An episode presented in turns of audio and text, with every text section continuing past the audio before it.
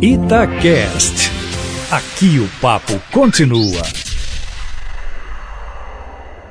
Os estrategistas do governo Zema ainda não chegaram à conclusão do melhor dia para enviar à Assembleia Legislativa os projetos que incluem Minas Gerais no regime de recuperação fiscal do governo federal, o que implicaria na venda de empresas como a CEMIG, por exemplo, e obrigam a administração estadual a fazer o referendo sobre essa venda de ativos. Para piorar a situação, o deputado Eli Tarquínio, do Partido Verde, entrou na semana passada com um projeto em que, além do referendo, Zema terá também que fazer um plebiscito para o caso aí de venda de empresas. Os projetos serão enviados hoje, levados pelo secretário de governo, deputado Bilac Pinto, como forma de deferência de um poder ao outro, mas os estrategistas do Palácio Tiradentes acharam melhor avaliar primeiro o clima interno da Assembleia, onde o mar não está para peixe, e deixar correr mais uns dois ou três dias para que o deputado Agostinho Patrus, que almoçou na quinta-feira com o governador na cidade administrativa, possa fazer o trabalho, quem sabe, junto às lideranças partidárias,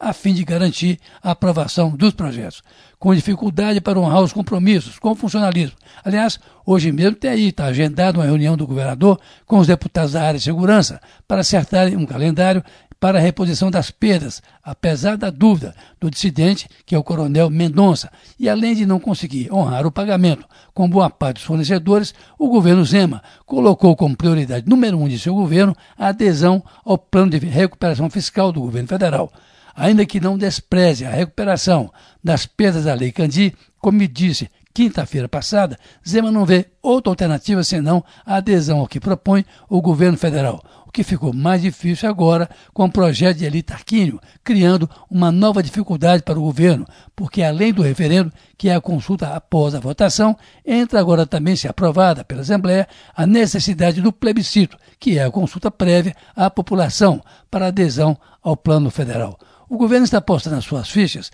na capacidade de articulação do deputado Agostinho Patrus, que é o presidente da Assembleia, porque sabe que não tem votos no plenário suficientes para a aprovação dos projetos. Foi esse o prato principal do almoço de Agostinho com Romeu Zema, quinta-feira, o que não quer dizer com isso que o governador terá facilidade na casa, haja visto esse projeto de última hora do deputado Eli Tarquínio e a reconhecida distância que há entre a cidade administrativa e a mesa da Assembleia hoje. É evidente que tudo isso pode virar em dois ou três dias, mas o clima atualmente na casa em relação ao atual governo não é bom, a despeito das emendas parlamentares que vêm sendo pagas na medida do possível e com as quais os deputados vão irrigando as suas bases no interior. Para terminar, o Papa Francisco abriu oficialmente ontem o Sínodo dos Bispos da região amazônica. Durante três semanas, bispos e prelados católicos, mas também evangélicos e indígenas dos nove países que compõem a Amazônia estarão discutindo a situação da maior floresta tropical do mundo,